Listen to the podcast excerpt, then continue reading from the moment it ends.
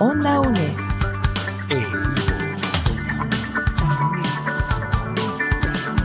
Imagen y sonido, hasta donde esté.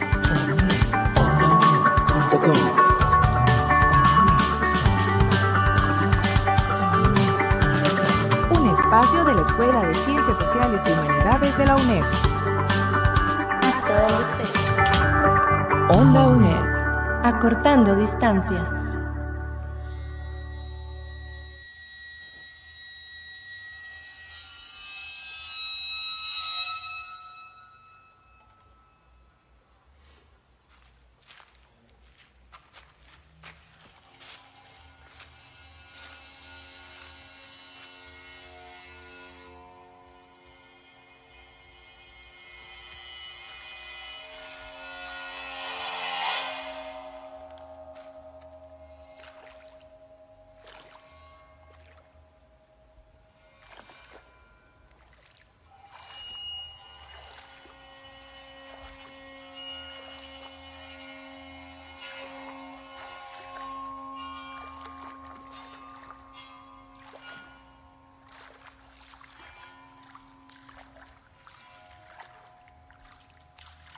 Esto con lo que empezamos el programa de hoy de Ondonet es una obra de la artista e investigadora Susan Campos, una obra que vamos a, de la cual la profesora Sol Hernández, que nos acompaña hoy, nos va a contar un poquito más acerca de esta decisión de añadir el tema quebrada como inicio del programa de hoy. Profesora, bienvenida a Onda UNED y cuéntenos un poquito ¿Por qué iniciamos con esto? ¿Cuál es la temática? Bueno, eh, justamente el tema de, discusión, de diálogo hoy es el neoliberalismo en Costa Rica, pero también sus orígenes. Eh, Susan es una artista eh, feminista de corte colonial que ha hecho enormes contribuciones a la discusión, em, no solamente sobre el arte, sino también sobre las problemáticas sociales y ambientales que tiene nuestro planeta y específicamente nuestro país, eh, y siendo justamente el tema eh, ambiental y el tema del agro eh, del agua, uno de los, de los elementos críticos en la discusión eh, de, este tiempo, ¿verdad? Eh, y en medio, digamos, de un, de un, contexto de cambio climático tan severo como el que vivimos en la actualidad, pues me pareció sumamente pertinente empezar este programa justamente con este aporte de, nuestra querida Susan Campos. Además, hoy vamos a estar conversando con Álvaro Rivas, filósofo y artista. Álvaro, bienvenido también a Onda ¿qué tal? Eh, buenas tardes, eh, muchas gracias por la invitación. Este, y nada, espero aportar en la medida de lo posible para comprender un poco más la situación en la que estamos, ¿verdad? Que son tiempos bastante convulsos, eh, bastante difíciles de comprender. sin embargo, vamos a intentar aportar ideas que nos permitan esclarecer un poco por qué es tan crítica la situación en, las que en la que nos encontramos, ¿verdad? Y qué tiene que ver en todo esto el neoliberalismo y, cómo se sigue desplegando hoy en día, ¿verdad? Sí, precisamente la temática de hoy en, este, en esta tutoría de Historia de Costa Rica es neoliberalismo y sus desafíos actuales. Y para arrancar, una pregunta nada sencilla, eh, para que ustedes dos, por favor, nos ayuden a entender cuáles son los orígenes históricos sociales del neoliberalismo y cuáles fueron sus principales postulados y además, ¿qué acciones impulsan los organismos y los países de corte neoliberal? Adelante. Bueno, muchas gracias, Randall, por esa pregunta tan interesante que nos, que nos hace, sí, nada, nada fácil de, de, solucionar, pero bueno, vamos a intentar, como dice Álvaro, fundador de Mojojoy Agricultura Orgánica, filósofo, artista, que nos acompaña hoy. Es un gusto tenerlo aquí y a nuestros radioescuchas también. Em, yo quisiera aportar algunos elementos para comprender esos orígenes históricos del neoliberalismo. Primero, eh, es importante encuadrar el hecho de que el, liberalismo como, como, filosofía, como ideología económica y política, eh, no, no, no, es algo nuevo, ¿verdad? Sus planteamientos iniciales se remontan al siglo XVII y XVIII y a la época de la Ilustración y tiene mucho que ver con, la aplicación de esa lógica racional del método científico y kantiano a justamente eh, a, la economía como si el mercado fuera un, casi que un ente, ¿verdad? Regulado que podría este, em, equilibrar las fuerzas económicas. Y em, luego esta, esta, filosofía, un poco en esa línea de la, de, la desregulación, de eh, la interrupción mínima del aparato estatal en la vida de las sociedades, de los estados, eh, y en, el libre mercado, va a retomarse con muchísima fuerza hacia finales de los años 70, de los años 80 y 90. ¿Pero por qué? ¿Qué sucede? ¿Cuál es, cuál es el prolegómeno, digamos, de todo este fenómeno? Yo, yo aquí apuntaría eh, tres cuestiones importantes. Eh, la guerra de Yom Kippur eh, y las consecuencias que para Medio Oriente va a tener la guerra de Yom Kippur en 1973, el conflicto árabe que esto desata, recordemos que en esa época Israel tenía... Em, eh, había, había, digamos, este, dominado territorios del Alto del Golán, de la península de Sinaí, Cisjordania, y eso había generado una enorme, digamos, reticencia y también una situación de conflicto, incluso armado, con sus vecinos de Egipto, con, con, con Siria, con, Palestina, con, con Jordania, eh, y, justamente en, el, Día Sagrado del Perdón, ¿verdad? Fue, fue la fecha que se escogió para este, golpear militarmente a Israel eh, y la intervención eh, y el apoyo que recibe Israel por parte de algunas de las potencias occidentales, especialmente Estados Unidos, em, provoca este, em, la furia, la molestia de los países árabes que este, van em, a, restringir la distribución de petróleo y van a cobrar precios excesivos por la distribución de, petróleo, van a, generar este, todo, un bloqueo, digamos, del, petróleo, eh, entendiendo que eso significa una paralización mundial en este momento de las economías del mundo de esa economía del mundo. Eh, eso se suma a, dos cuestiones más, y es que para finales de, la década de los 70 van a llegar al poder dos figuras eh, de ideología marcadamente neoliberal, Ronald Reagan a la Casa Blanca en Estados Unidos y Margaret Thatcher este, a Reino Unido. Em, y en el año 89 se firma el consenso de Washington el consenso de Washington viene a generar 10 recomendaciones políticas, eh, em, digamos en términos económicos, impulsadas por un economista inglés llamado este, John Williams. Y en ese consenso participan tres grandes, digamos, este, organizaciones, el Fondo Monetario Internacional, el Banco Mundial eh, y el Tesoro de los Estados Unidos.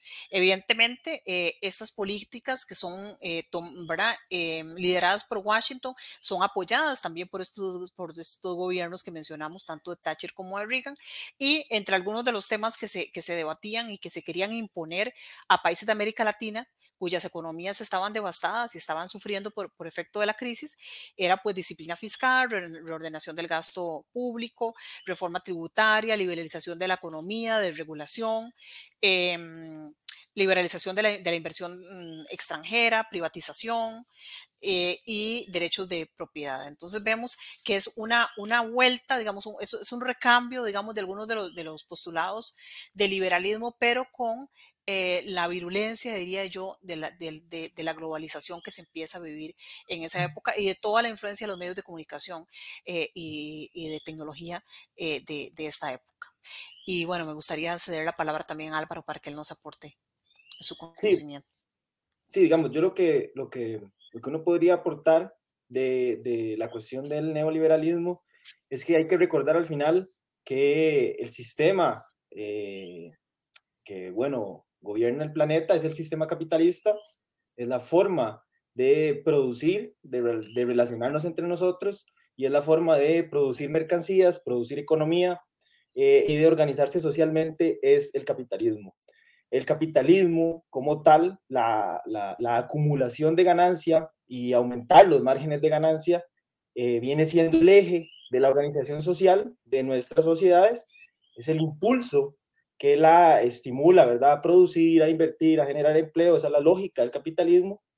Y lo que sucede es que el capitalismo tiene una expansión constante para poder lograr incrementar este, la producción de mercancías, la cantidad de recursos que ocupan, incrementar la, la mano de obra, incrementar los mercados en los que ofrecen sus productos, porque en 1970 se topan con los límites de los mercados nacionales en los cuales habían gobernado, dominado los mercados nacionales, las compañías gringas, las compañías europeas, este, encuentran límites a lo interno de sus propias fronteras, es necesario expandirse hacia, hacia, hacia nuevas fronteras, nuevos mercados, y es necesario, por otro lado, también atacar los derechos laborales, atacar este, ciertas cargas fiscales que le exigían al, al capital, eh, la manutención del Estado Social de Derecho y de las garantías sociales, de la educación, de la salud.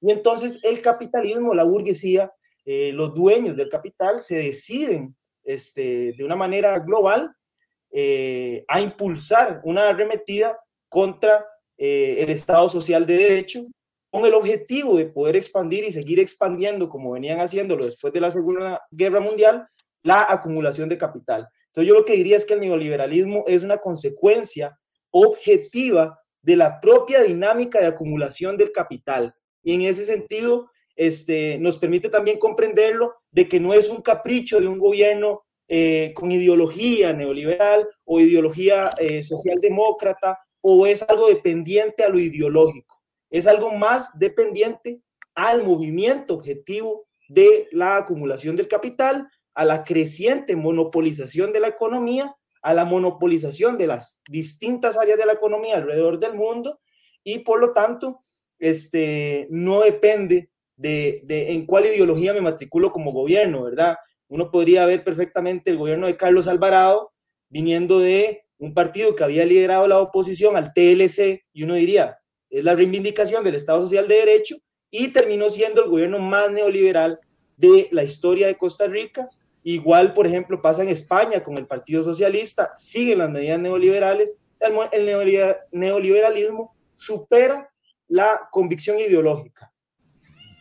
Profesores, precisamente para tratar de llevar esto a un, a un punto este, más claro, eh, nos vamos a ubicar en una época concreta entre 1980 y 1990 y acá en Costa Rica. ¿Cuáles fueron las principales En, en este punto, em, Álvaro y, y... qué impacto tuvieron? Profesora, adelante.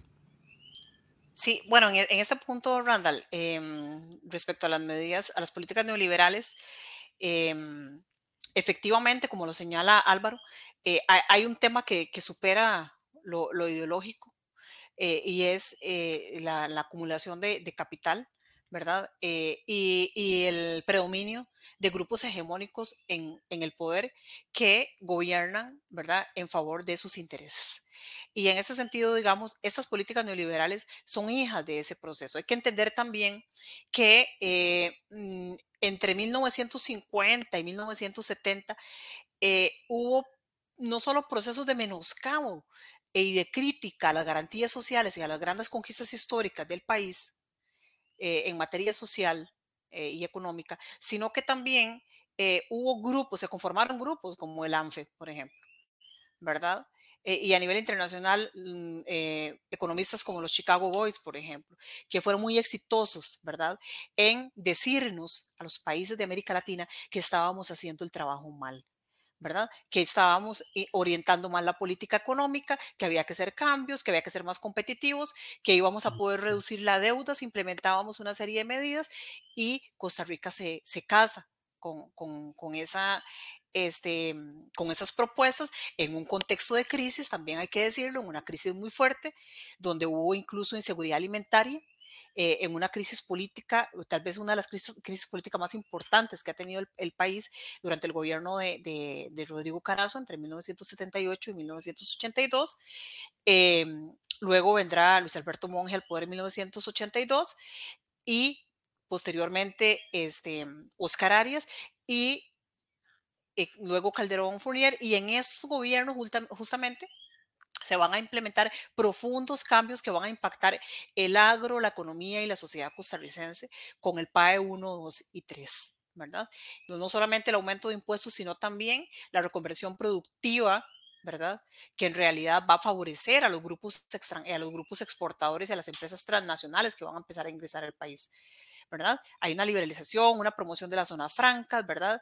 Em, entonces hay, un, Estado que realmente le abre las puertas y le facilita a las grandes transnacionales, a los mercados internacionales, el acceso a los recursos naturales del país, ¿verdad? Y, eh, prácticamente por nada. Es decir, eh, lo que el país recibe a cambio es muy poco. ¿Verdad? Eh, y si lo vemos en términos del empleo que generan estas empresas, tampoco significa un porcentaje altísimo del Producto Interno Bruto del país. No sé cómo lo, cómo lo visualiza Álvaro, pero ha sido, digamos que ese fue el inicio de, una, de, una debacle importante, digamos, de esas grandes conquistas históricas que habíamos tenido en décadas anteriores.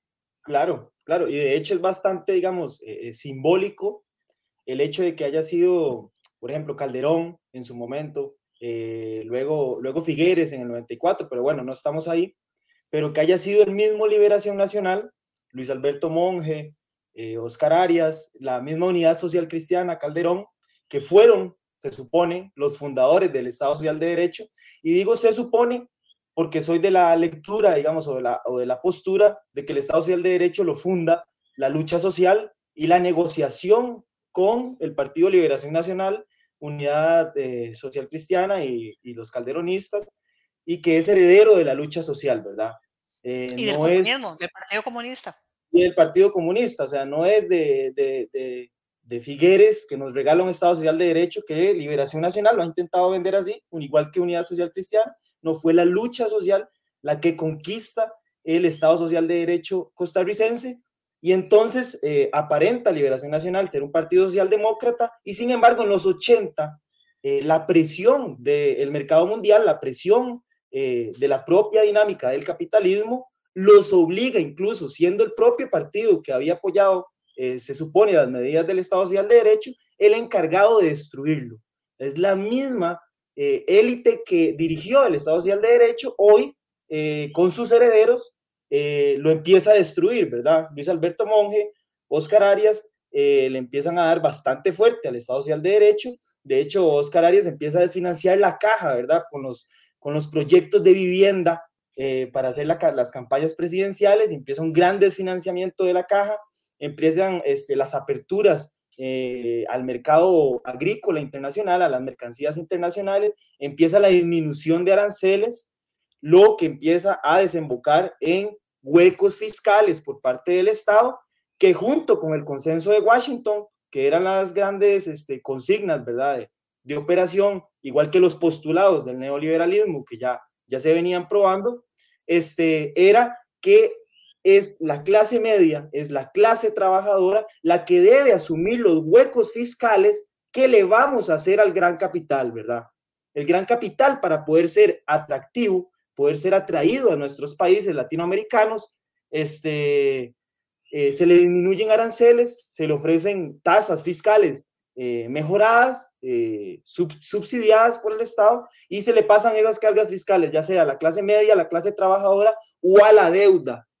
Y la deuda, digo la deuda porque es un elemento esencial del modelo neoliberal. En la medida que el capital se va exonerando en este país a partir de 1980, se le, se le da un privilegio fiscal, empiezan los huecos fiscales y empieza a taparse con la deuda. Entonces la deuda se vuelve un mecanismo eh, político una fortaleza impresionante, porque la deuda te presiona hacia las medidas de ajuste, te presiona hacia las medidas que exige el Fondo Monetario, que exige el Banco Mundial, con el objetivo de que el país siga teniendo eh, capacidad crediticia frente a los organismos financieros internacionales. Y la, capa, la capacidad crediticia, ¿por qué es tan esencial hoy en día? Bueno, porque nuestros estados están desfinanciados, producto de este tipo de medidas que se inician en los 80 de eh, exoneraciones fiscales, empezar a bajar la tasa impositiva, empezar a favorecer al gran capital y empiezan los huecos eh, fiscales, los ingresos en el Estado se ven mermados en, en, ese sentido bastante fuerte, ¿verdad? Igual que los sectores industriales nacionales, la producción nacional se ve golpeada y la producción nacional es de las principales que aportan eh, carga impositiva fiscal a, las arcas del Estado, ¿verdad? La zona franca no te aporta eh, carga fiscal, eh, la exportación aporta muy poca carga fiscal, eh, la importación hoy en día, en los 80 todavía no, no aporta carga fiscal y cada vez va a aportar menos.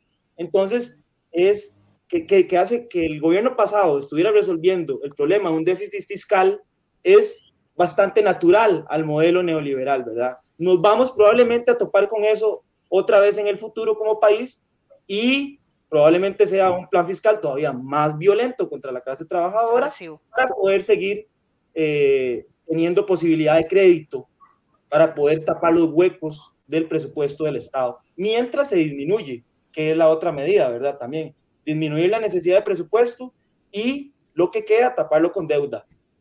Estamos acá con Álvaro Rivas y con eh, la profesora Soledad Hernández en Ondonet. Vamos a hacer una breve pausa y ya regresamos con este tema apasionante de una actualidad tremenda que es el neoliberalismo acá en, en Costa Rica. Estás en compañía de Ondonet. Onda UNED. Acortando distancias.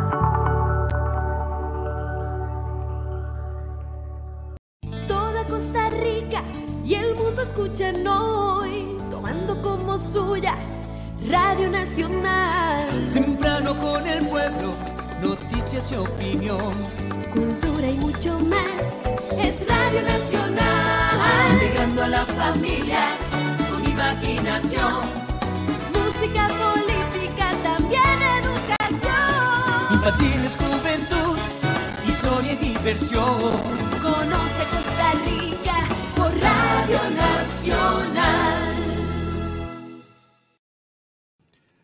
Seguimos acá en Ondonet a través de todas las plataformas de Ondonet y además a través de 101.5 Radio Nacional. Estamos hoy en la Cátedra de Historia, un programa sobre la historia de Costa Rica, propiamente sobre el neoliberalismo en el país. Nos acompañan la profesora Sol Hernández y además el artista, filósofo y agricultor Álvaro Rivas. Eh, a ambos les quería hacer esta tercera consulta, la última de este programa. ¿Cuáles son los grandes desafíos de la sociedad costarricense de cara a la globalización y las políticas homogeneizadoras impuestas por los estados y los organismos neoliberales? Bueno, son, muchísimos.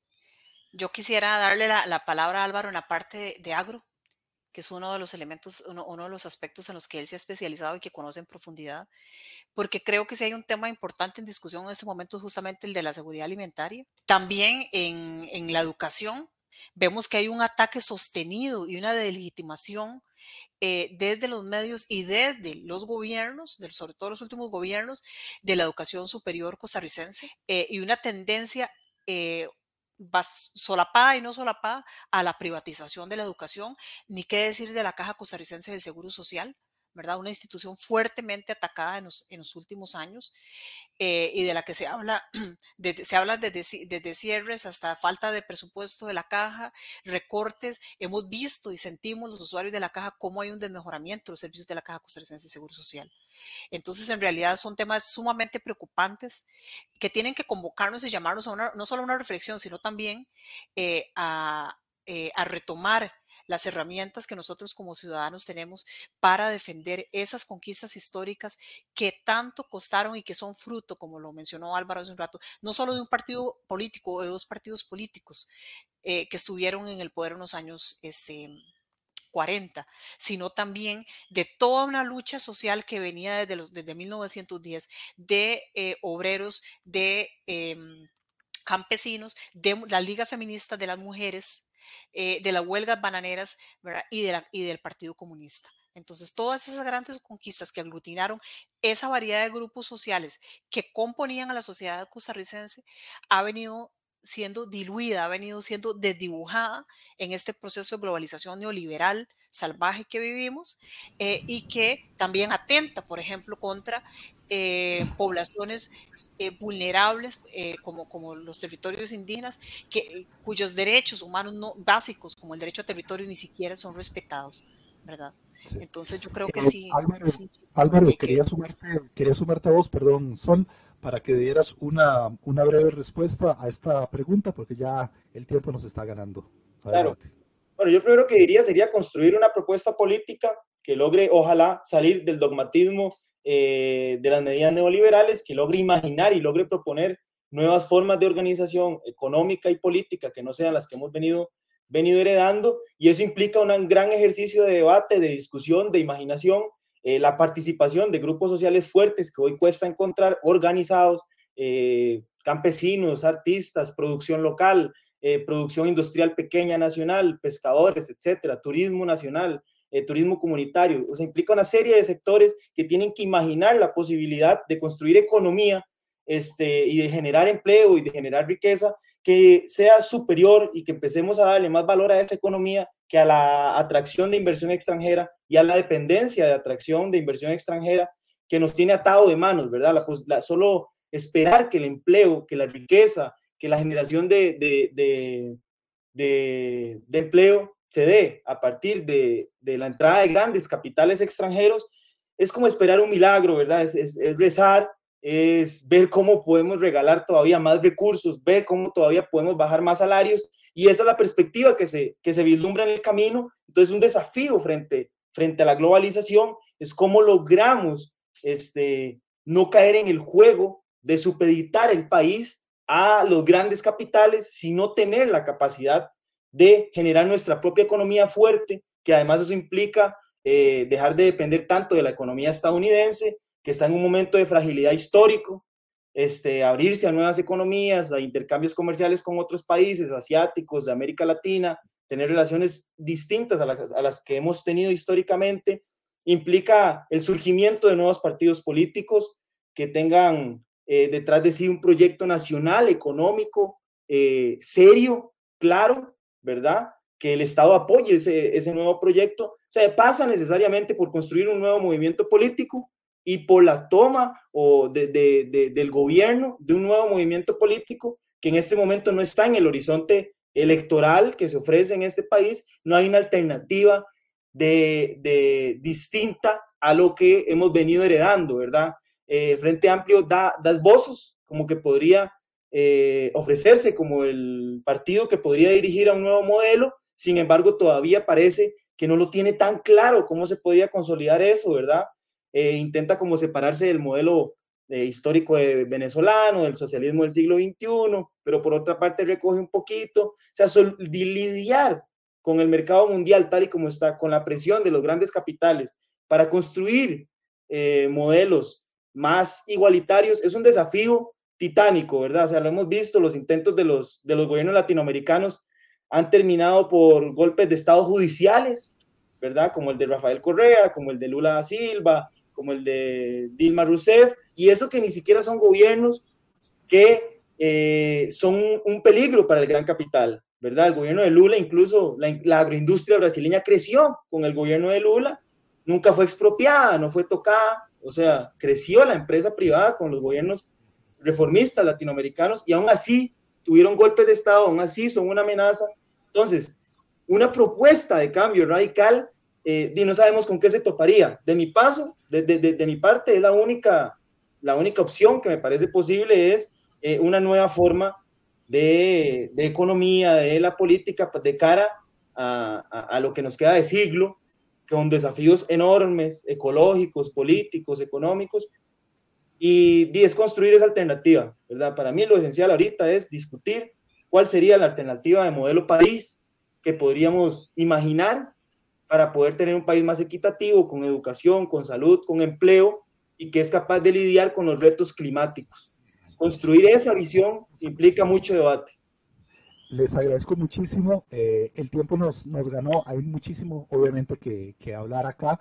Eh, es un recorrido largo desde el surgimiento del neoliberalismo, eh, todas las implicaciones que ha tenido a lo largo de este tiempo y las perspectivas desde el presente hacia el futuro.